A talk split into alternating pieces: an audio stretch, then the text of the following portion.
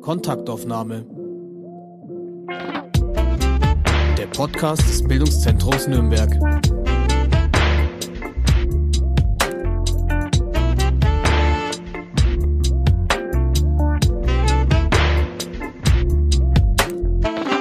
Hallo und herzlich willkommen zu einer neuen Folge unseres Bildungszentrums Podcast Kontaktaufnahme. Mein Name ist Tobias Wildner und ich sitze heute ganz virtuell zusammen mit Nora Bayer. Nora, ich freue mich wirklich ganz außerordentlich, dass du heute hier bist oder dass wir uns heute treffen und dass du dir die Zeit genommen hast, dass wir uns ein bisschen unterhalten. Auch nochmal jetzt an dich ein herzliches Willkommen. Vielen Dank, lieber Tobias. Ich freue mich auch sehr. Ja, ich habe mir überlegt, wie ich dich ankündigen könnte in diesem Podcast. Und so richtig auf einen grünen Zweig bin ich eigentlich erstmal nicht gekommen, bis ich dann auf diesen schönen Satz äh, auf deiner Webseite gestoßen bin, der, der da lautet, nach Stationen beim mongolischen Fernsehen an Universitäten in Südkorea und Sibirien im Deutschen Bundestag und als wissenschaftliche Mitarbeiterin folge ich endlich meiner großen Passionstrias, Texte, Gaming, Biking. Das ist erstmal ein Statement, würde ich sagen. Zur Passionstrias kommen wir gleich noch. Das hört sich für mich nach einem ziemlich bewegten Leben an. Bist du gerne unterwegs? Ich denke, das kann man durchaus so sagen, ja.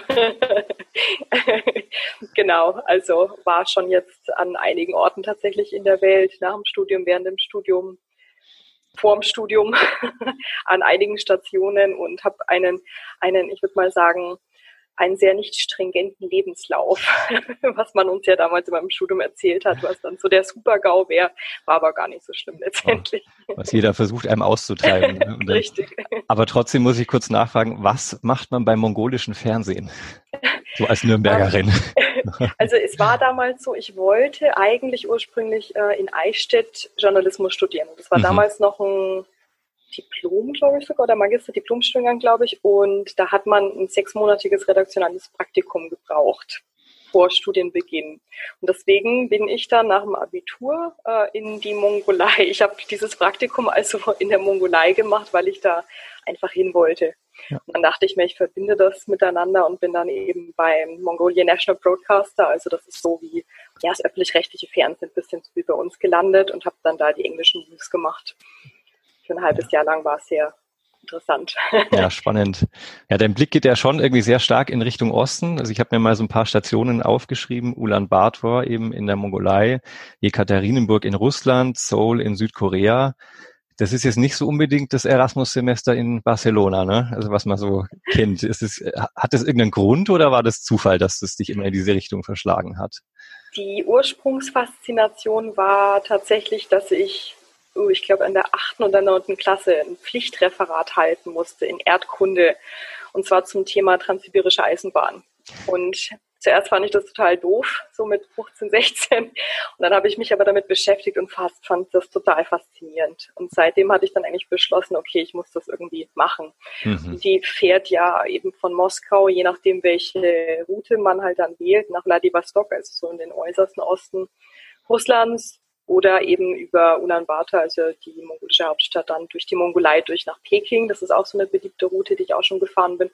Naja, und nach China wollte ich damals irgendwie nicht und ähm, nur Russland war mir dann irgendwie auch zu blöd und dann bin ich so auf die Mongolei gestoßen und da konnte ich mir so gar nichts drunter vorstellen. Und da dachte ich mir, ja, das ist doch nett, irgendwo hinzufahren, wo man sich so wirklich gar kein Bild davor machen kann sondern halt ja. so völlig ins Ungewisse geht. Das gibt's ja auch nicht mehr so oft, ne, dass es Flecken gibt, wo man wirklich gar nichts von weiß.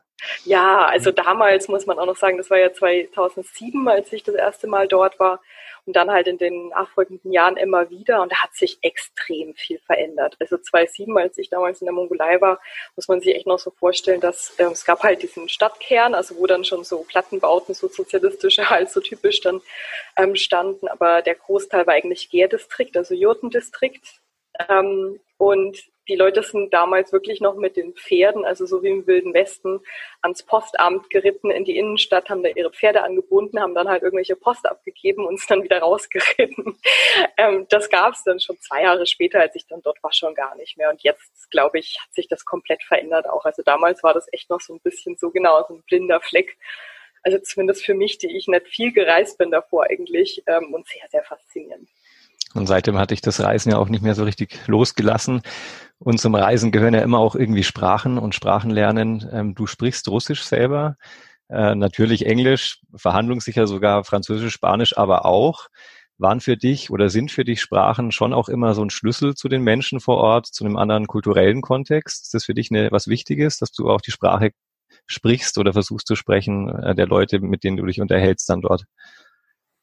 Ja, also bei mir war es tatsächlich immer so, wie du sagst, genau, dass ich, eigentlich bin ich, glaube ich, hm, also vor der Mongolei, also vor meinem Abitur war ich wirklich, also in Italien halt mal irgendwie mit den Eltern. Mhm. Also ich bin gar nicht viel gereist gewesen eigentlich so. Und dann war dieser radikale Schritt da mit damals 20 eben alleine für sechs Monate und so da so ans Ende der Welt gefühlt. Also eurozentristisch ist das jetzt natürlich wieder zu sagen, aber halt für mich war das das Ende der Welt. Und klar, also die Sprache ist einerseits ähm, eine Möglichkeit, mit den Leuten überhaupt logischerweise zu kommunizieren ähm, oder da überhaupt einen Zugang zu, zu bekommen. Und mir war es auch immer wichtig, ähm, gar nicht so zu reisen, nur quasi ja rucksackmäßig und dann mache ich da mal so eine Woche lang irgendwie so Südostasien oder so, sondern ich wollte da immer wirklich für eine längere Zeit sein. Mir da quasi so eine Art von ja, eingebildetem oder auch realem Alltag, sage ich mal, aufbauen, also dort halt wirklich leben. Und deswegen habe ich das dann halt immer so gemacht, dass ich dann irgendwie dort studiert habe oder eben dort dann mein Praktikum gemacht habe und halt immer für längere Zeit dort war. Also es dauert ja auch, ne, bis man sich überhaupt so ein bisschen eingelebt hat, bis man, ja, also gerade in der Mongolei war es auch damals so oder auch in Russland, ähm, wie es jetzt, ich war jetzt schon länger nicht mehr dort, aber es wird auch noch so ähnlich sein, dass es halt teilweise auch einfach so ja optisch Ecken gibt, so in der Stadt, die, wenn das jetzt bei uns ähm, solche Ecken geben würden, dann wir das direkt so verbinden mit Gefahr oder, ne, also weil es ist mhm. abgerissen, es ist heruntergekommen, der Asphalt durch die kalten, durch die sehr, sehr kalten Winter in der Mongolei bricht halt sehr schnell auf. Mm, und deswegen ist, bin, läuft man da erstmal so anfangs für ein paar Wochen durch und denkt sich, dass hinter jeder Ecke irgendwie so man jetzt irgendwie ein Messer in den Rücken gerammt bekommt, was überhaupt nicht der Fall ist. Aber das ist einfach nur so, weil klar, man kommt ja aus einem ganz anderen Kontext und aus einem ganz anderen, aus ganz anderen Gewohnheiten, so auch optischen Gewohnheiten. Ja. Ähm, und damit sich das erstmal so dann verläuft quasi und man da irgendwie halt einen Zugang im Land hat, ist natürlich die Sprache das eine und dann halt eben auch die Zeit einfach dort zu sein mhm. und dort halt wirklich in einer Art von ja, normalem Kontext irgendwie zu leben und nicht so dieser rein, ja, ich meine, jeder, der reist, ist ja gewissermaßen auch immer irgendwas Externes, ist irgendwie eine Außenseite und bleibt das auch bis zu einem gewissen Grad. Ja. Aber das zumindest so weit ein bisschen zu reduzieren, dass man sagen kann, ja doch, ich habe schon jetzt ein bisschen was zumindest gesehen. Davon, wie die Leute dort halt wirklich leben und sind und arbeiten.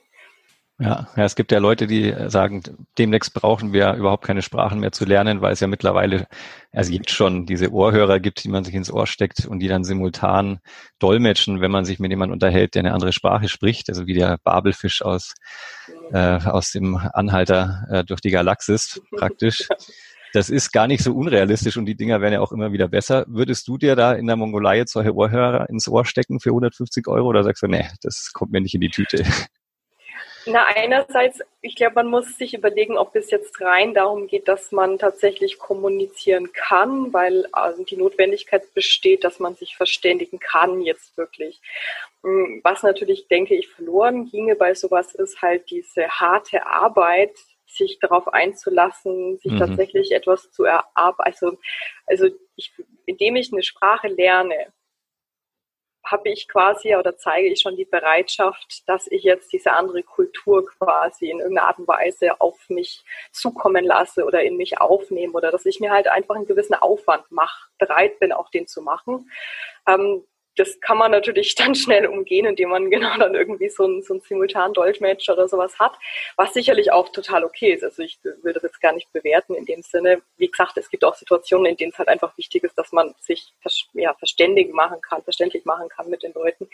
Aber ich glaube, dieser ja, Aspekt des Sprachenlernens wird jetzt so schnell nicht unmodern werden, weil es eben halt auch darum geht. Ähm, das ist ja auch es ist ja auch so eine Art von ja, Kunst. Ich meine, jede Sprache ist eine Art von Kunstform. Das Russische hat ja. ähm, eine, eine, wunderschöne Grammatik, also, also höchst ästhetisch letztendlich so. Und das macht auch einfach sehr viel Spaß, das zu lernen und dadurch halt einen Zugang zu der Kultur zu haben. Und Zugang zur Kultur kann man auch unter anderem durch Sprache erhalten und das geht halt verloren, wenn man dann ja. einfach nur sagt, naja, ich bleibe halt bei mir in meiner Sprache und das wird halt dann irgendwie übersetzt. Ja, dass man sich auch etwas aneignet, ne? so mhm. in, in die Kultur eintaucht dadurch, was ja auch. Zeit braucht, also was man ja auch nicht irgendwie per Knopfdruck irgendwie macht. Ja, ja, genau, genau. Ja. Und, und Geduld natürlich auch, ne? Geduld mit sich selber, ja, Geduld ja. mit dem. Also absolut, man lernt ja nicht nur eine Sprache, sondern man lernt ja dann noch eine ganze andere Reihe von, von Soft Skills quasi schon fast dann mit dazu. Also von daher, das Sprachenlernen, glaube ich, wird hoffentlich so schnell nicht obsolet werden. Denke ich doch, ja. Bei allen Reisen bist du aber ja doch irgendwie schon eine waschechte Nürnbergerin, glaube ich, oder? Bist du in Nürnberg geboren? Ja, ich weiß es gar nicht. Ja, ich bin ja. hier geboren, ja. Und am genau. Sachs-Gymnasium ähm, Abitur gemacht, glaube ich. Ne? Genau. ja. ja, ich muss sagen, jetzt wo ich echt viel unterwegs war und dann auch lange Zeit wirklich gar nicht in Nürnberg oder schon immer mal wieder, aber dann halt wirklich nur so Eltern besuchen und Freunde besuchen und so weiter. Ähm, und ich viel mit dem Fahrrad, der dann so angefangen habe, auch zu reisen, so 2014, 2015, so mit einem Alpcross mal, dann durch Deutschland ein bisschen geradelt und so. Und dann ging das ja immer weiter durch Europa. Ähm, habe ich festgestellt, einfach, dass es wirklich landschaftlich ähm, hier jetzt bei uns Richtung Fränkische Schweiz und wirklich auch das Nürnberger Land eigentlich, also mir so gut taugt, weil es sehr kleinteilig ist, weil man wirklich auch, auch durch das bayerische Wegerecht zum Beispiel überall hin kann. Also mhm, es ist tatsächlich ja. so, dass mir im Süden von England zum Beispiel aufgefallen ist, ich da durchgeradelt bin, da hat man diese Hecken und dann ist da eine Mauer und dann ist da wieder eine Hecke und dann kann man da gar nicht so ins Land gucken und man ist auch wirklich so festgelegt auf diese Wege, die es halt gibt und ist irgendwie so ein bisschen darauf beschränkt auch. Und bei uns kannst du einfach so querfeld einlaufen, wenn du jetzt Lust darauf hast. Und da ist nochmal eine Lichtung und dahinter ist nochmal ein Hügel und da ist nochmal irgendwie äh, ein hübscher Felsen im Wald drin und dahinter nochmal irgendwas und ein Dorf und ein Gasthof. Und das finde ich sehr schön. Also muss ich schon sagen. Mhm. Jetzt habe ich schon viele Landschaften gesehen und alle haben was absolut Faszinierendes für sich. Aber ich habe gemerkt, dass ich dann auch immer oder sogar vielleicht ja immer mehr gerne dann wieder hierher zurückkomme. Und deswegen, ja, waschechte, äh, waschechte Nürnbergerin tatsächlich. Und ich bin gerne hier und arbeite gerne hier auch. Das ist doch gut. Das heißt, dein Basecamp ist hier in Nürnberg und wir brauchen keine Angst zu haben, dass du bald nach Berlin oder Leipzig entfleuchst. Nein. Nein. Ja, jetzt haben wir dich so ein bisschen eingekreist ähm, und jetzt komme ich aber dann doch zur ähm, Passionstrias. Ähm, ist ja wirklich ein, ein, schöner Wortbegriff, den du da verwendest. Du bist seit 2019 beruflich selbstständig als, wie du dich selber bezeichnest, Game Spike Literatin. Wir hatten es gerade schon, Gaming, Biking und eben Literaturtexte schreiben. Das sind jetzt ja durchaus drei Themenfelder, die man jetzt nicht so unbedingt gleich in einen Topf werfen würde die, das ist also schon so immer so eine Kombination und so ein Verschmelzen, ein Aufeinandertreffen lassen von unterschiedlichen Bereichen, irgendwie hört man da so ein bisschen raus. Und das scheint dich irgendwie immer in deinen Sachen auch anzutreiben. Ne? Und ähm, da, da ziehst du viel raus, dass, dass da so unterschiedliche Dinge zusammenkommen. Also ursprünglich, glaube ich, war es einfach so, dass ich glaube, wie die meisten von uns oder, oder alle von uns, wir haben ja verschiedene Interessen und wir haben ja auch verschiedene Dinge, die wir ähm, gerne tun und die wir auch vielleicht immer schon gerne getan haben und aus denen wir dann optimalerweise irgendwas halt auch machen, was uns dann, ja, was uns dann halt äh, beruflich irgendwie weiterbringt. Und bei mir war das eben genau das auch. Also Texte, ich glaube, angefangen hat es eigentlich so mit Texten, also Texten, Texte schreiben, das habe ich einfach schon immer gemacht. Also so ganz klassisch als Kind dann irgendwelche schrecklichen Gedichte und keine Ahnung und irgendwelche bizarren Kurzgeschichten und so. Und das war einfach immer so eine Möglichkeit, ähm, ja, so meine ganz eigenen Welten aufzumachen. Und ähm, das Gaming aber, also das Spielen habe ich wirklich auch schon immer gemacht. Das ist auch so der Klassiker. Ich habe einen großen Bruder, der ist zwei Jahre älter, also genauso dieser perfekte Zeitunterschied, ne, wo man dann sehr viel miteinander zu tun hat, also nicht, nicht zu weit voneinander entfernt. Aber auch weit genug voneinander entfernt, dass man jetzt gar nicht so in Konkurrenz oder so miteinander gegangen ist. Und das haben wir immer gemacht. Also wir haben so, so Tomb Raider damals, also so die, die Lara Croft-Reihe, die Anfänge, das erste, das zweite. Da war ich halt so ganz klein und er war schon ein bisschen größer und konnte das dann. Und ich hatte dann so die Aufgabe, dass ich halt so die, weiß nicht mehr, was es war, F7 oder so, also so die, die ähm, Gesundheits-Health-Taste immer drücken durfte im richtigen Moment. Und das war für mich halt die totale Verantwortung, ja. weil ich musste halt abschätzen, okay, wann muss ich jetzt die Taste drücken, damit sich die Gesundheitsanzeige wieder ähm, auffüllt. Nicht zu früh, aber auch nicht zu spät, klar. Und musste das auch so machen, dass ich ja jetzt bloß nicht ihm, der ja dann schon so der, der, der verantwortliche Part war oder so, der die Spieleverantwortung inne hatte, dass ich ihm da irgendwie so äh, ins Gehege komme, ähm, wenn wir das auf einer Tastatur machen. Und genau, und dann kam noch das Radfahren dazu und das auch aus dem Grund heraus, also ganz pragmatisch eigentlich, weil ich ja während dem Studium und dann auch nach dem Studium nie ein Auto gehabt habe. Also ich habe einen Führerschein gemacht nach dem Abi, bin aber dann eben in der Mongolei gewesen, bin dann nie wirklich Auto gefahren, nie Geld gehabt, auch nie die Notwendigkeit, ne, wenn man in der Stadt wohnt. Und habe dann ja das Fahrradfahren angefangen, so richtig eigentlich dann auch, also so längere Distanzen dann auch im Studium, auch aus der Notwendigkeit heraus, also in Nürnberg zu wohnen, so dann im Masterstudium dann nach Erlangen radeln zu müssen, weil Zug war einfach auch zu teuer und, und ja auch sehr umständlich, muss man ja auch sagen, leider. Ne? Also wer es kennt, ne? und keine Ahnung, dann vom, vom Bahnhof in Erlangen noch zur Bismarckstraße zu kommen zurück, das war eher stressig. Und deswegen bin ich halt dann geradelt. Und wenn man das dann macht, so fünf Tage die Woche, meine, das sind einfach doch dann ja, 20 Kilometer da was. Dann spult man, man halt, schon was runter, ne? Genau, dann spult man da schon nach einer Zeit ganz schön was runter und dann halt auch bei Wind und Wetter und irgendwie haben sich dann so diese Interessen, die, die einen, die schon sehr lange bestanden und dann dieses Biken, also dann auch Mountainbiken, das kam dann auch eben dazu, so 2012 sowas, auch, auch über meinen großen Bruder, der auch schon sehr, sehr lange fährt.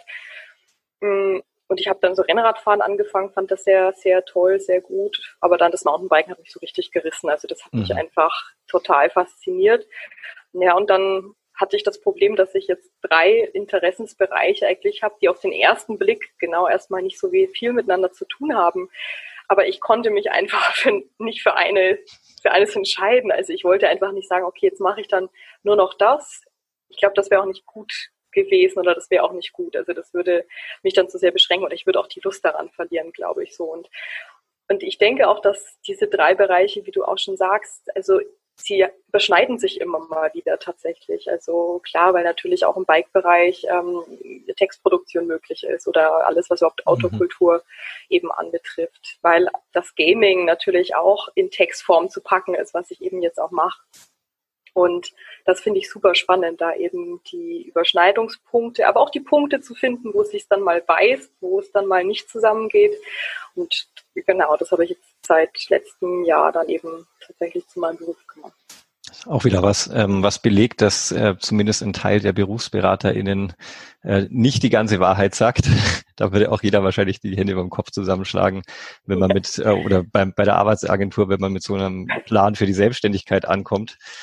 Aber es scheint gut zu funktionieren. Und ähm, ich, was ich ganz spannend fand, ähm, Thema Passion. Also ich hatte mal vor, Musiklehrer zu werden in früheren Zeiten und konnte damals leidlich Klavier spielen, aber mir hat noch ein zweites Instrument gefehlt. Und vom Blatt singen konnte ich schon gleich gar nicht. Und dann habe ich irgendwie gemerkt, okay, das wird schwierig mit dieser Aufnahmeprüfung. Und mein Klavierlehrer damals sagte mir, ja, vielleicht ist es aber auch ganz gut. Ähm, dann machst du das einfach jetzt als Hobby weiter und vielleicht äh, hast du da sogar mehr Spaß dann, als wenn du es beruflich machst du hast ja so ziemlich alle Leidenschaften, die du hast, hat man das Gefühl, zum Beruf gemacht. Scheint es aber trotzdem auch deinen Spaß nicht dran verloren zu haben. Also bei dir scheint es ganz gut zu klappen.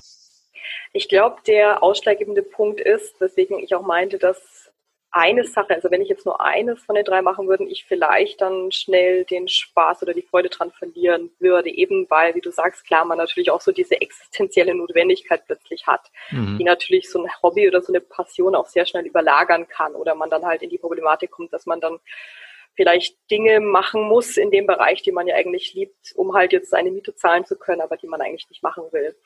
Aber dadurch, dass eben dieser, diese Trias äh, da ist, habe ich so ein bisschen den Vorteil, dass sobald zum Beispiel mir nach Ablauf der Saison im Sommer ist es oft so, das sind wirklich sehr viele Bike-Kurse, da merke ich, da komme ich teilweise auch an meine Grenze ähm, auch körperlich. Du hast ja auch mal den Umgang mit Leuten ähm, und das ist schon anstrengend, auch nach einer Zeit. So, und dann hat die Saison aber irgendwann ein Ende.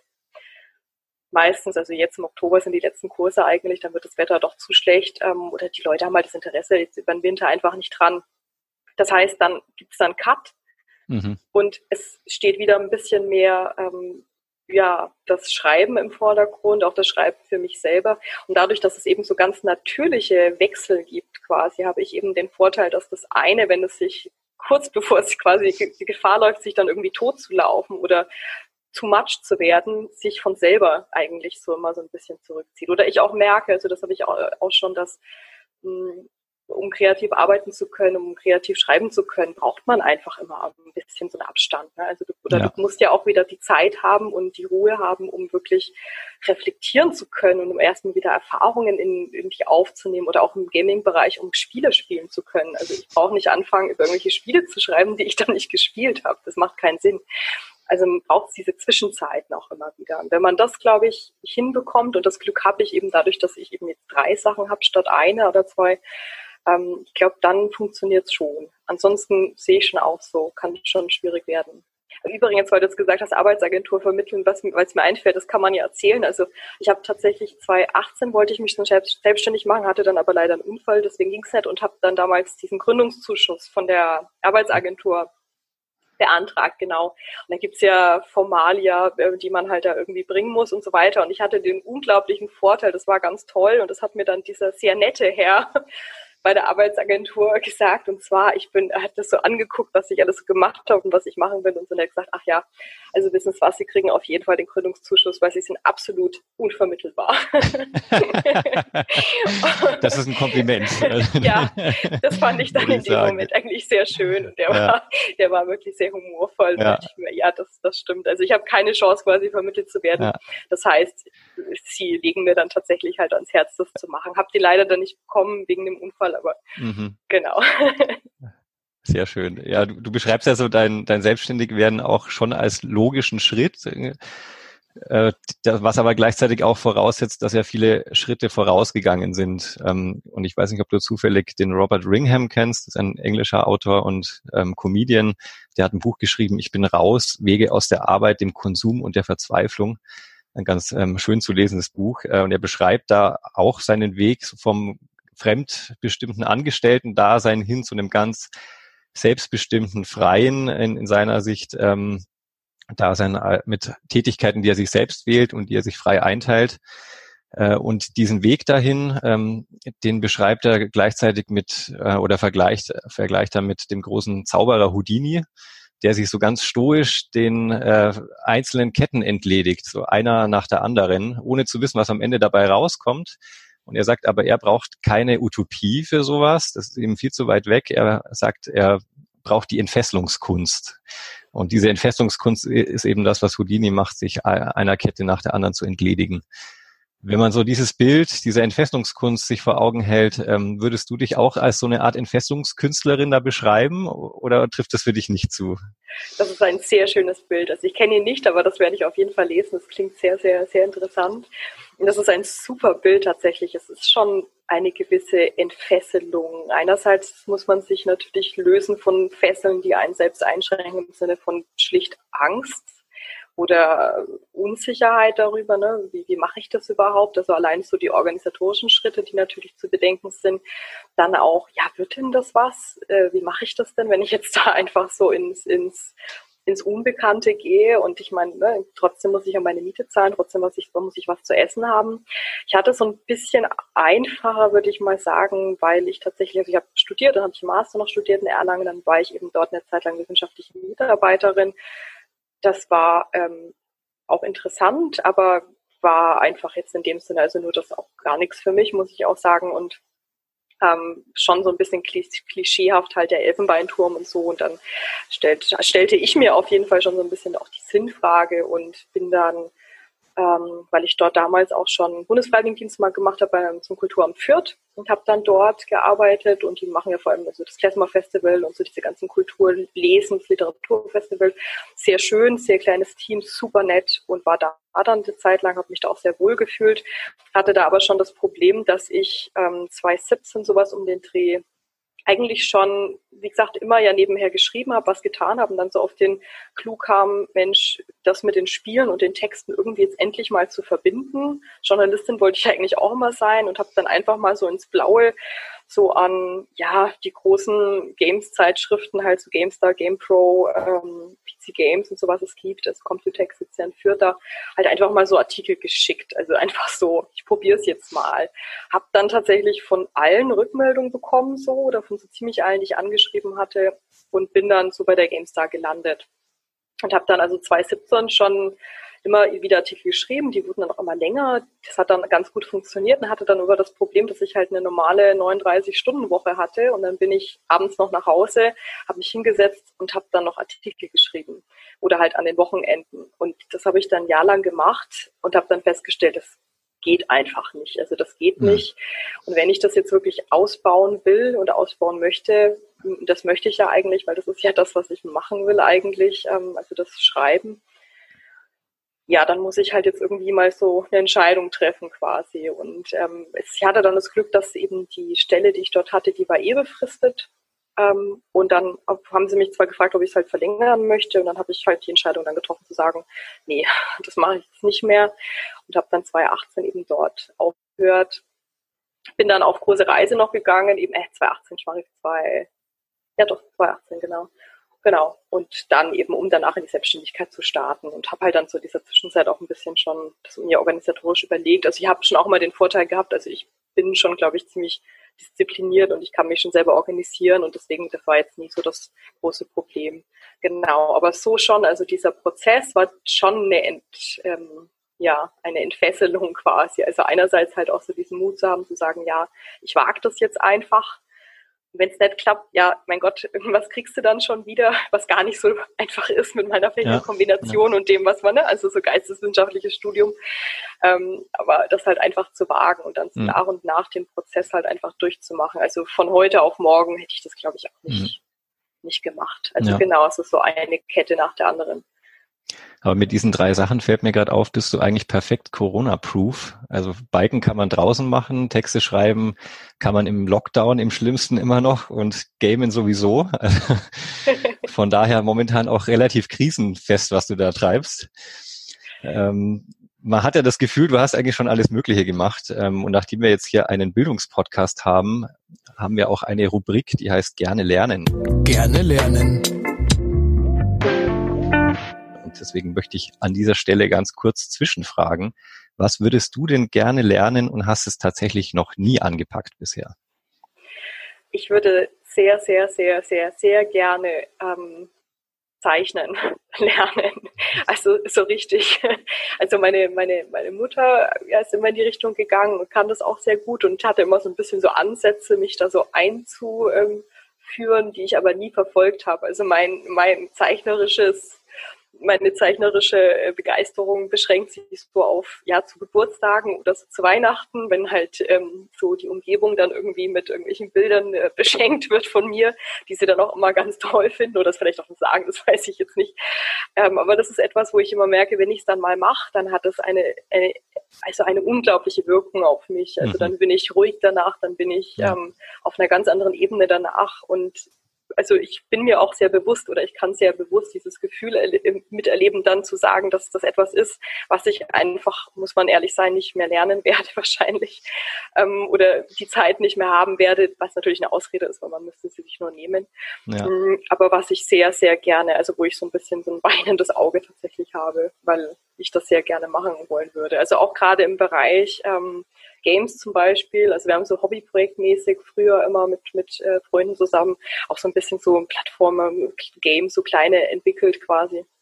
Eine Zeit lang auch relativ ernsthaft das Ganze betrieben. Da habe ich mhm. halt immer so das Projekt dafür gezeichnet und das hat mir so viel Spaß gemacht, aber ja. daraus ist leider nichts geworden bislang. Da strecke ich dir jetzt ganz frech das äh, virtuell das BZ-Programm entgegen. Ja. aber, aber nicht nur deswegen, sondern auch, weil du da drin stehst. Du gibst nämlich ja auch Kurse am Bildungszentrum. Man kann also auch von dir lernen. Und zum Beispiel sind das Kurse, ähm, die Schreibworkshops sind in Verbindung mit gemeinsamen Fahrradausflügen. Äh, so in der Kursbeschreibung findet sich dann sowas wie, dass der Flow beim Mountainbiken im Wald anschließend in einem Flow während des Schreibprozesses umgesetzt wird. Das musst du jetzt kurz erklären, was sich dahinter verbirgt. Spannend genau, also hört sich das alle mal an.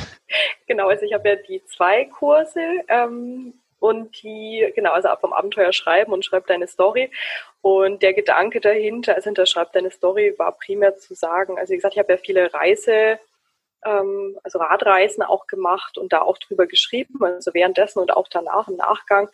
Und ähm, habe auch viel jetzt so in anderen Kontexten mit dem ganzen, mit der ganzen Thematik Mikroabenteuer und draußen sein und was das mit uns macht zu tun. Und ich finde, das macht eben sehr viel. Und es macht sehr viel in dem Sinne auch, dass man da ganz, ganz wunderbar drüber schreiben kann. Ob das jetzt für sich selber ist, ob das jetzt dafür ist, das wirklich mal veröffentlichen zu wollen, ist eigentlich erstmal egal, finde ich. Also das Potenzial ähm, von Erkenntnissen, sage ich mal, die man draußen haben kann und dann eben in den Text gießen kann, ist ganz, ganz enorm. Und das wollte ich da eben oder möchte ich da gerne mitgeben. Und der Flow, das ist eben das Faszinierende, was ich am Mountainbiken dann tatsächlich auch äh, was mich am Mountainbiken so begeistert hat schon immer. Es ist anders als beim, beim Rennradfahren oder jetzt beim Tourenradfahren. Da fährst du ja ja, ich sag mal so blöd gesagt, jetzt einfach so eher über durch die Landschaft. Du erlebst das Ganze eher aus einer gewissen Distanz heraus. Du rollst eher so. Ähm, es ist schon auch alles im Fluss gewissermaßen. Aber es hat für mich zumindest immer eher so die Tendenz, ich hänge da meinen Gedanken nach oder ich habe da eher, also außer ich bin jetzt auf der, was weiß ich, wie 20 Prozent Steigung und bin gerade voll am Sterben. Da denke ich dann auch nur an den Moment und wie sehr mir jetzt meine Beine wehtun. Aber ansonsten ist es eher so eine Erfahrung, die mich eher nach innen bringt, was sehr gut ist ähm, also quasi in meine eigenen Gedanken rein. Und beim Mountainbiken hatte ich dann so genau, genau das Gegenteil erlebt. Und zwar, dass wenn, also jetzt abfahrtsorientiert, wenn du jetzt abfahrtsorientiert unterwegs bist, dann hast du da ja Hindernisse, dann hast du da Steinfelder, dann hast du da Wurzeln und so weiter. Und du musst einfach ab dem Moment, ab dem du jetzt da irgendwo anfängst runterzufahren, irgendeinen Trail, irgendeine Strecke, 100 Prozent fokussiert und konzentriert sein auf den Moment, den jetzt da dir halt dieser Weg vorgibt. Und ich habe dann festgestellt, wenn ich unten angekommen bin, unverletzt, es hat alles geklappt und auch mit guter Geschwindigkeit und so, dass ich dann wirklich in diesen, in diesen Momenten, in denen ich jetzt da runtergefahren bin, tatsächlich ausschließlich im Moment selber war. Und den auch gar nicht bewertet habe, da auch gar keine Zeit äh, für irgendwelche sonstigen Gedanken hatte, weil sonst, ja, ne, also wenn du da unkonzentriert bist, dann landest du halt schon mal auf der Nase. Und das fand ich so faszinierend, weil es ja eine super banale und basale und einfache Möglichkeit ist, quasi simpel gesagt jetzt abzuschalten oder sich wirklich in so einen Augenblick zurückzuholen und so dieses Jetzt. Ähm, und da dann tatsächlich, wenn das gut funktioniert, also auch bei Fahrtechnik übers Gelände und so weiter, dann einen Flow zu entwickeln. Ähm, ja. Genau. Also so diese Selbstvergessenheit in dem Augenblick eben. Und das ist ja etwas, was ich dann schon ganz ähnlich sehe zu dem Prozess eben des Schreibens, den man natürlich nicht immer hat. Also diese Flow-Momente sind relativ je nachdem, ja, wie gut man sich damit auseinandersetzt oder was oder wie viel Glück man hat, relativ selten. Also es ist jetzt nicht so, dass ich jetzt jeden Tag irgendwie im Flow bin, wenn ich jetzt schreibe, gar nicht, sondern das sind halt, wir kennen die ja alle. Ne? Wenn du jetzt mit Musik viel zu tun hast oder du musizierst selber, dann hast du auch diese Momente, wo du ja gar nicht drüber nachdenken musst, was jetzt gerade eigentlich, was du jetzt gerade spielst oder du denkst nicht an die Noten oder so, sondern es fließt halt eben. Also es ist, geht ganz einfach von der Hand plötzlich alles und du bist eben in diesem optimal Zwischenraum zwischen Unter- und Überforderung und das ist einfach alles perfekt quasi so. Und das hält auch normalerweise nicht super ewig an, aber das sind sehr, sehr erhebende Momente. Die kann man überall erstmal erleben, egal welche Art von aktiver Tätigkeit man jetzt vollbringt. Also man braucht auch wohl schon eine gewisse aktive Tätigkeit dazu. Ähm, und ich habe jetzt eben, weil ich aus dem Bereich eben komme oder in dem Bereich arbeiten, eben Biken und das Schreiben eben ja. genau gewählt. Ja, das ist wahrscheinlich auch das, was sich hinter deinem Kurskonzept Philosophy on Bike dann verbirgt. Genau, also einerseits auf jeden Fall äh, genau Konzepte wie halt wie halt der, eben der Flow, aber der Gedanke war auch zu sagen, also mir ist es oft aufgefallen in Fahrtechnikkursen oder mir fällt es immer wieder auf, dass vielen Leuten gar nicht so sehr damit geholfen ist, wenn sie fragen, wie soll ich da jetzt runterfahren und man sagt so, ja, du musst halt jetzt bis dahin fahren zu der Kante, dann musst du irgendwie äh, deine, deine Knie beugen, dann musst du deine Ellenbogen raustun und dann musst du dahin gucken und dann musst du da irgendwie, keine Ahnung was, so. Das ist alles sehr mechanisch und das ist auch alles korrekt erstmal so vom mhm. rein mechanischen Bewegungsablauf her. Aber das hilft vielen gar nicht so, sondern worum es oftmals geht, ist tatsächlich so, das ist sehr schwierig zu erklären, so eine, ähm, so, eine, so ein ganzheitlicher Ansatz dessen, was jetzt da dann eigentlich so passiert oder mit was du da jetzt eigentlich auch ähm, reinfahren willst, also wie du auch unten ankommen willst, wie du das auch fahren willst. Das ist ja höchst unterschiedlich, je nachdem, was du halt selber präferierst oder welche Vorstellungen du hast oder welche Ängste du auch hast. Ähm, und das sind alles Fragen, überhaupt auch diese Sinnfrage. Ich weiß nicht, ob man sich die in so einem Mountainbike-Fahrtechnikkurs jemals schon gestellt hat. Warum will ich da überhaupt runterfahren? Also ja. warum denn? Ich meine, ja, kann ich schon machen, aber warum denn und so. Und das ähm, also hilft vielen Leuten, also die ich so in Kursen hatten, also die sind dann so, ja, stimmt. Und wenn sie dann auch so dem Grund auf der Spur sind, ihrem Grund, nicht dem Grund, warum man jetzt Mountainbiken, den gibt es nicht, aber halt ihrem eigenen Grund, das jetzt zu machen und ihren eigenen Ängsten, die sie davon abhalten könnten, das jetzt zu machen und so weiter und so fort, dann ist da schon ähm, ja, dann ist das so eine ganz andere Perspektive plötzlich da und ein ganz anderer ja. Zugang. Und diese Fragen sind letztendlich halt zutiefst äh, philosophisch. Ja. Ja, ich denke, das, also aus meiner Sicht macht es so dein, dein Arbeiten auch aus, dass du ganz oft philosophische Elemente eben in diese erstmal auf den ersten Blick wenig philosophischen ähm, Tätigkeitsfelder reinbringst. Und das ist ein ganz schönes Spannungsfeld eigentlich, das da aufgemacht wird. Äh, ich würde noch mal kurz aufs Fahrrad äh, ganz allgemein kommen. Es kam jetzt äh, vor einiger Zeit das E-Bike ähm, total in Mode ähm, mit einem riesigen Trend und Hype. Ähm, jetzt kam Corona und zack, alle Welt fährt auf einmal Fahrrad. Äh, Lieferzeiten gehen ins Unendliche, die Fahrradläden werden überrannt. Du sagst ja selber, dass es so einen Trend gibt ähm, vom hinaus in die Natur Micro-Adventure Bike Freiheit Ding, so nennst du das. Ich hoffe, ich habe jetzt alle Wörter drin gehabt. Ähm, ist, ist es aus deiner Sicht eher so eine Art Lifestyle, nochmal so eine Wolte jetzt des Kapitalismus, wo man nochmal ein paar vermeintliche Bedürfnisse äh, vervielfältigt oder steckt da schon auch was Essentielleres ähm, dahinter, was man durchaus positiv auch begrüßen könnte?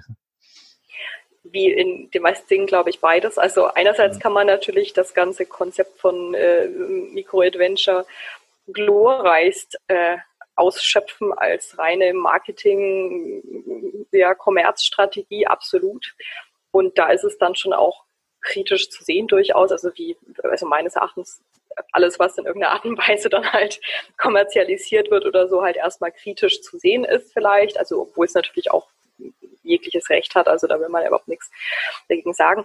Aber ich denke schon, dass es ähm, für viele Leute, man muss sich halt immer fragen, worum es denn eigentlich gehen sollte oder kann oder darf. Und ich denke schon, dass es vielen Leuten wirklich auch viel bringt. Also ähm, ja, wir haben jetzt auch zum Beispiel über andere Kunden und so weiter, also verschiedene Kampagnen eben tatsächlich oder verschiedene Ansätze eben Mikroabenteuer tatsächlich halt durchzuführen in so Gruppen. Und da hat man ganz kuriose Gespräche tatsächlich mit Leuten. Also man muss natürlich auch sagen, Leute, die dann rausgehen und dieses Mikroabenteuer wirklich für sich suchen, die sind ja schon eigentlich auf dem Weg dahin. Ne? Also das sind ja jetzt, das ist jetzt niemand, der dann noch von irgendwie Nachhaltigkeit und Regionalität und so weiter überzeugt werden müsste, sondern das sind ja Leute, die das die meiste Zeit schon irgendwie leben oder die sich damit auseinandergesetzt haben. Aber ich denke schon, dass ähm, gerade jetzt vor dem Hintergrund von Corona eben das eine ganz, ganz ähm, tolle Möglichkeit auch für, für sehr viele Leute darstellt, erstmal auch tatsächlich so das, das, das vor ihrer Nase anders wahrzunehmen. Ähm, natürlich auch so ganz pragmatische Sachen wie Gesundheit äh, zu steigern, klar. Also wie du sagst, Fahrräder sind gerade überall und absolut ausverkauft. Also die Leute haben offensichtlich echt ein Interesse daran oder wollen das auch oder sehen das jetzt als Möglichkeit an, ja, irgendwie draußen sein zu können, sich frei bewegen zu können und, und so weiter. Und deswegen sehe ich das schon auch positiv. Also es ist halt je nachdem, mit welcher Ausrichtung, mit welchem Motiv man jetzt Mikroabenteuer ähm, ja, lebt oder dem Konzept halt folgt. Wenn man das einfach nur sich auf die Fahne schreiben möchte, um damit jetzt irgendwie nochmal Geld zu verdienen oder so, ja, kann man das auch machen. also erstmal, warum nicht? Wir sind alle Kapitalisten, also ich ja auch, ne? Also ich verdiene auch damit mein Geld letztendlich so. Und dann ist halt die Sache einfach, okay, wie authentisch ist es dann eben. Ne? Also ja. ich, ich würde jetzt nicht was machen wollen. Also ich würde jetzt nicht sagen wollen, ja, lass mal rausgehen und Philosophie und Bike machen wollen. Und eigentlich halte ich nichts von Philosophie und Biken, interessiert mich eigentlich auch nicht, aber es verkauft mhm. sich halt gut oder so. Ja. Also das, das wird irgendwann schwierig werden, wahrscheinlich, das dann auch authentisch rüberzubringen. Und auch mich selber wird das ja dann auch nicht äh, zufriedenstellen oder, ja. oder, oder befriedigen oder glücklich machen. Ja, von den Abenteuern jetzt auf dem Fahrrad springe ich nochmal in die anderen Abenteuer beim Gaming nochmal rein.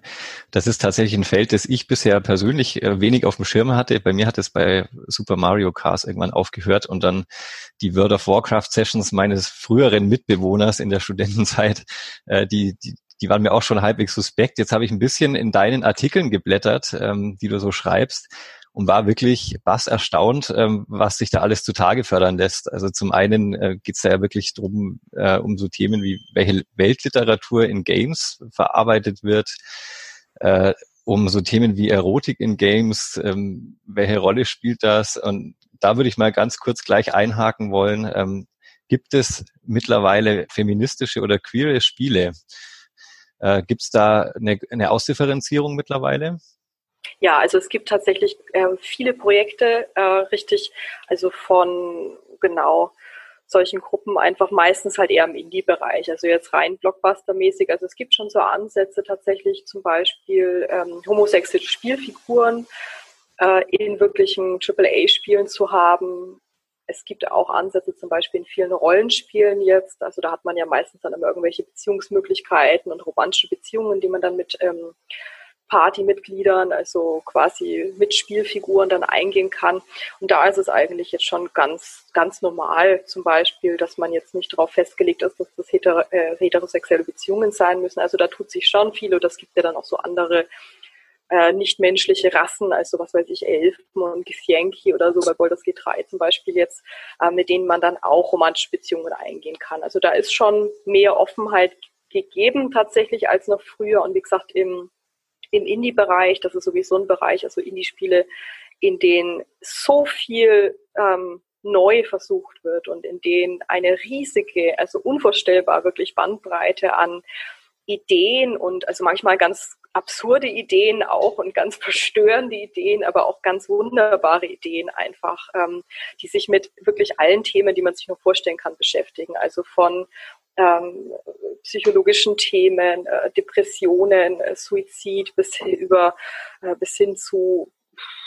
Gleichheitskonzepten in Gesellschaften. Und also das ist wirklich ein, riesen, ein riesengroßes Feld, in dem man sich also endlos eigentlich mit beschäftigen kann. Also ich habe am Anfang der GameStar, die Reise so ein bisschen eingeschlafen, ganz viel eben so zu größeren Thematiken gemacht, wie du sagst, so Tabubruch in Spielen zum Beispiel, Gewalt in Spielen, also wo ich dann halt auch immer so ein bisschen Perspektivwechsel hieß, hieß die Reihe immer so ein bisschen eben so eine, ja, so eine, so eine, so einen Bruch reinbringen will, also indem ich zum Beispiel sage, dass so diese klassischen Gewaltspiele, also so, ich baller Leute um und das wird ganz äh, grafisch ganz explizit dargestellt, gar nicht so die Spiele sind, die eigentlich hochproblematisch sind, sondern ähm, Gewalt in Spielen ganz anders problematisch sein kann, zum Beispiel über die Spielregeln, die mir mhm. Gewalt antun als Spieler, weil sie mir zum Beispiel gewisse Sachen einfach so per Spielmechanismus quasi verwehren, die ich aber ja eigentlich können sollen äh, müsste quasi, damit das Spiel mir gewisse Freiheiten einfach gewährt und so. Ähm, und da habe ich eigentlich immer so sechs, sieben Indie-Spiele pro Artikel rausgesucht, die das mhm. halt dann eben unterstützen oder das halt, das halt anders machen. Und das war ganz, ganz toll. Also da wirklich auch mit den, mit den Entwicklern zu sprechen. Also das sind teilweise ja wirklich Ein-Mann-Studios irgendwo in Russland. Also wirklich, ich habe ein Spiel, ähm, ich müsste jetzt, ich weiß nicht mehr, wie es heißt, ein Schwarz-Weiß-Spiel, das ist also der Wahnsinn. Das ist quasi eigentlich nur eine, also eine, eine interaktive Erzählung letztendlich von ähm, einem ganz jungen Entwickler aus Sibirien, der das zusammen mit einem Freund gemacht hat. Und er ist tatsächlich eigentlich Schriftsteller und der Freund hat konnte halt so ein bisschen programmieren und da haben die das halt gemacht. Und das ist eine also eine eine Dostojewskische Talfahrt der Emotionen dieses Spiel. Das ist also faszinierend und, ja. und ja, und auf sowas stößt man dann. Ich meine, das hat keine Verkaufszahlen. Ne? Ich meine, schön ist das halt über solche Plattformen wie Steam. Also Steam ist ja so eine ja, Plattform, wo man sich halt so Spiele mhm. kaufen kann ne? und die dann halt so in seiner Bibliothek hat und dann spielen kann.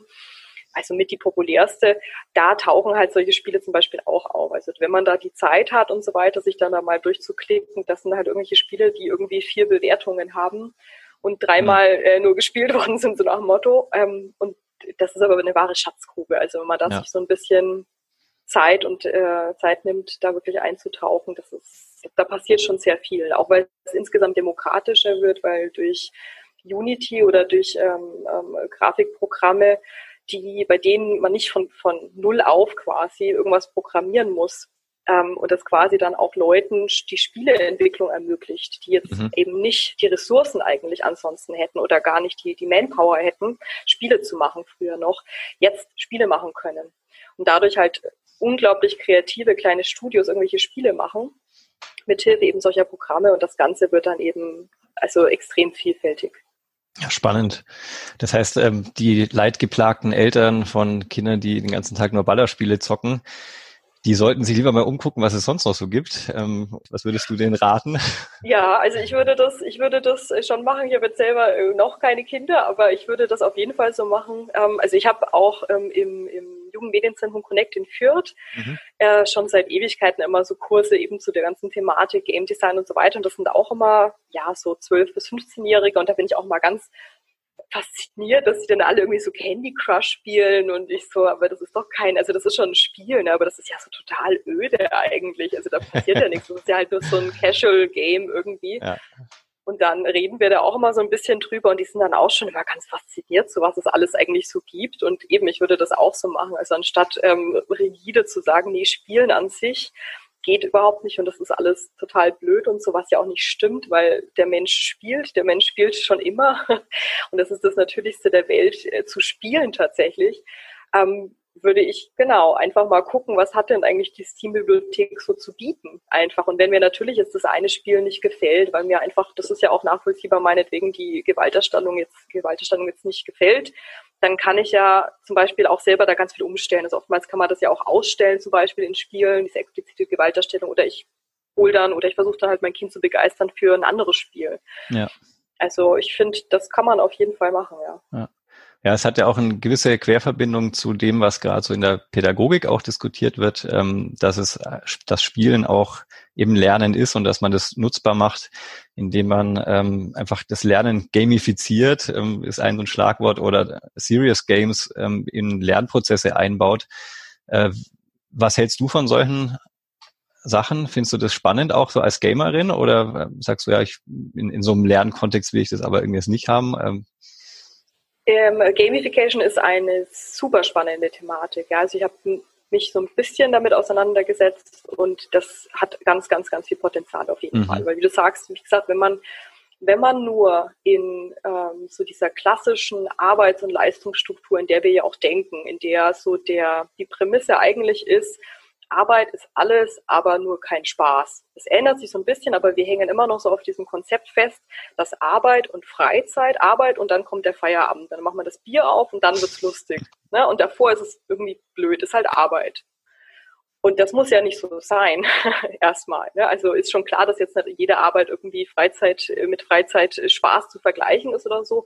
Aber es gibt doch Mechanismen eben, die man auf jeden Fall in Arbeit auch einsetzen kann, aus dem Spielbereich kommend, die dann die Arbeit ganz anders gestalten würden. Und Gamification, wenn man das ernsthaft macht, muss man auch sagen, Gamification sollte halt nicht dahin führen, was teilweise halt passiert, dass ähm, ich jetzt irgendwelche banalen Punktesysteme dann habe, ne, wo ich dann irgendwelche Mitarbeiter oder so irgendwelche komischen Punkte sammeln lasse oder irgendwelche digitalen Goldstücke sammeln lasse oder so, wenn sie dann XYZ machen oder so. Also das ist schon sehr einfach nur gedacht. Und dann klebe ich irgendwie so das Etikett Gamification drauf und dann ist gut. Ne? Und dann habe ich total mhm. was gemacht und dann muss das alles total viel Spaß machen. Also das funktioniert, glaube ich, eher nicht gibt es ja viel, gibt es ja auch, weiß nicht, ob New, New Work dir was sagt. Also mhm. das ist ja auch genau so, eine, so ein Ansatz zu sagen, okay, Arbeit muss sich ändern, die ganzen Arbeitsstrukturen müssen sich ändern.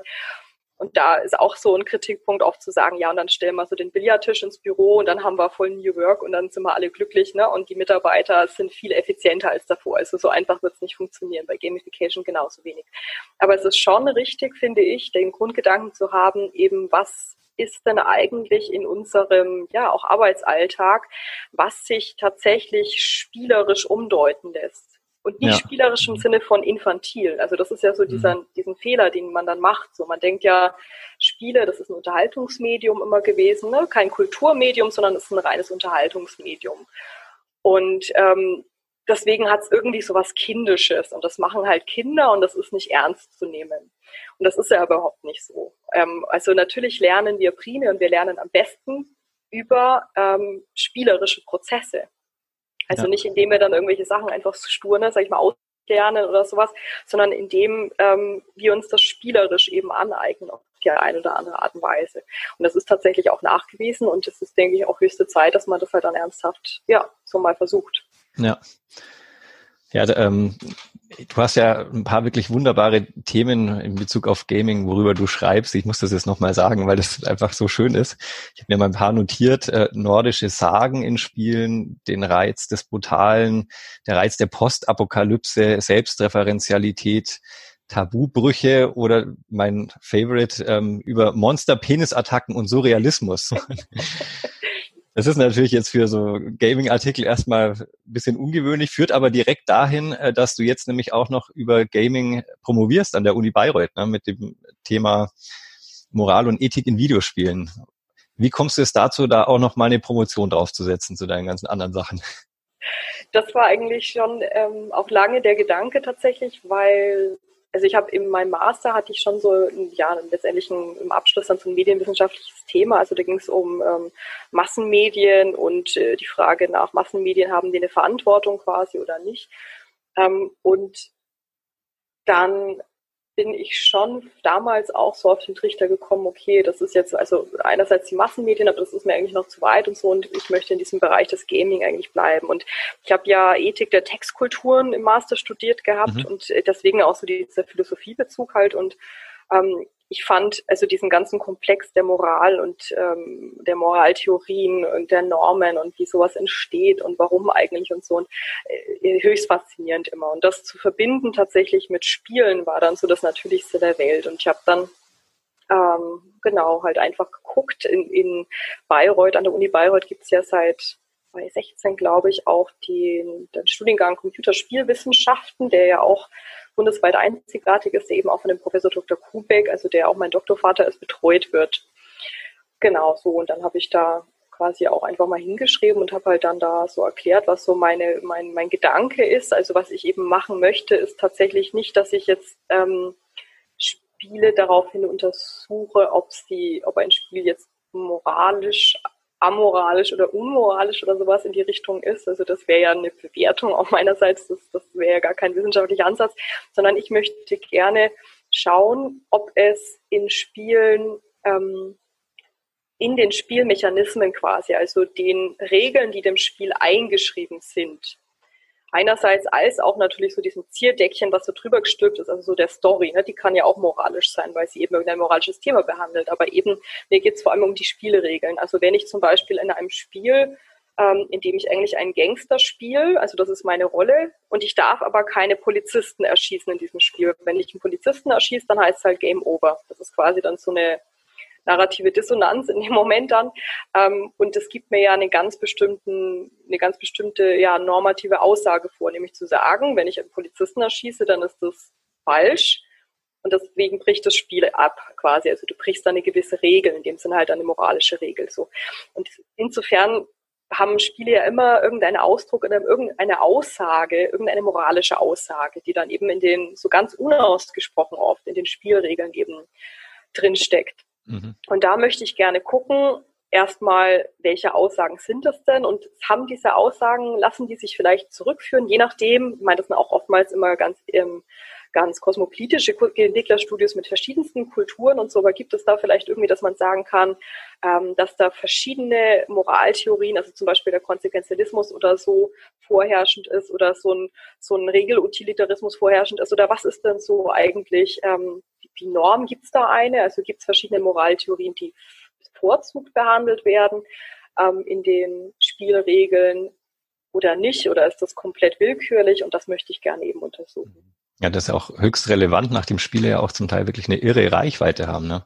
Genau, und das, genau, also das wirklich Relevante daran ist, finde ich wirklich, dass man das eigentlich dann müsste man sich die Frage stellen, hätten dann nicht äh, Spielestudios oder Entwickler oder je nachdem, wer halt dann dafür verantwortlich ist, dass das eben dann halt so entsteht im Spiel, nicht auch so eine gewisse Verantwortung, das transparenter zu machen. Also weil das ähm, ganz unausgesprochene Sachen oftmals sind. Und wie du sagst, die haben ja teilweise doch enorme Reichweiten. Und wenn ich halt in dem Spiel nur so oder nur auf die andere Art und Weise agieren kann und das mir aber unter Umständen was ganz anderes vermeintlich äh, vorgaukelt, dann kann das unter Umständen schon ein Problem sein. Also da überhaupt erstmal Bewusstsein dafür entwickeln, dass Spiele in dem Sinne halt durchaus moralische Größen sind, also die selber tatsächlich moralisch agieren. Ja. Ähm, genau, finde ich schon interessant. Ja. ja. Ja, ein Riesenkosmos. Ähm, ich würde gerne noch Stunden mit dir weiterreden. Jetzt haben wir aber am Schluss noch mal eine andere Sache und zwar hast, kriegst du jetzt die Möglichkeit, noch mal richtig dich zu beschweren. Äh, das ist unsere Meckerecke. Was hat dich in letzter Zeit denn so richtig, richtig aufgeregt? Meckerecke. Ui, da bleibt mir eigentlich nur, also was, hat mich aufgeregt? Ich glaube, wie, wie viele Leute hat mich teilweise ähm, äh, also Corona-Ignoranzen haben mich teilweise aufgeregt. Ich muss sagen, ich bin da, genau, also ich, ich bin da insgesamt wirklich sehr vorsichtig einfach, weil halt auch Risikopatienten äh, daheim und so weiter. Und ich hatte selber auch immer mal wieder so gesundheitliche Probleme und ähm, das ist jetzt vielleicht so ein ganz banales Ding, aber also das war, glaube ich, jetzt das Einzige, woran ich mich erinnern kann, dass ich mich aufgeregt hätte, so über die, ja, so halb aufgesetzten Masken irgendwo dann oder auch im Zug war ich jetzt viel und da die Leute, die da gar nicht so drauf achten. Und ähm, das hat so diesen riesigen Komplex ja auch aufgemacht von wegen, ja, Solidargemeinschaft, Fragezeichen, Ausrufezeichen, keine Ahnung. Also das ist schon sehr interessant, auch so diese ganze Corona-Problematik insgesamt, finde ich, aus der Perspektive eben, dass man erstmal sieht, okay, es ist natürlich eine sehr abstrakte Vorstellung, dass man sich jetzt denkt, dass da irgendwie, ne, man selber hat vielleicht gar nicht so, ist gar nicht so gefährdet, aber man muss jetzt was tun, was einen selber einschränkt, um irgendjemanden, den man überhaupt nicht kennt, unter Umständen zu schützen. Also ich habe da größten Respekt davor, dass das ein etwas sehr Abstraktes ist, was nicht jeder so nachvollziehen kann. Aber insgesamt sind da schon einige Fragestellungen jetzt insgesamt so gesellschaftlich aufgetaucht, finde ich, ja. die, die interessant sind, ja. sagen wir es mal so, ja. Ja, nochmal, liebe Nora, ganz herzlichen Dank ähm, fürs Hiersein, fürs Dabeisein bei unserem Bildungszentrums-Podcast. Ich wünsche dir ganz viel Freude weiterhin und viel Erfolg mit all deinen vielen schönen Projekten und hoffe, dass du zum einen noch viele so tolle Kurse am BZ anbieten wirst in Zukunft äh, und bin sehr gespannt, was du beim Remixen deiner Passionen noch so alles aus dem Hut zauberst in der Zukunft. Vielen, vielen Dank. Ich freue mich, da gewesen sein zu dürfen. Und jetzt kommt auch der DHL-Bote oder der, glaube ich, und damit sind wir am Ende. Super. Ja, weiter geht es dann mit einem neuen Gast in der nächsten Folge. Wie immer donnerstags. Klicken Sie sich gerne wieder rein, wenn es Ihnen gefallen hat. Wir würden uns sehr freuen unter www.bz.nürnberg.de slash podcast. Tschüss.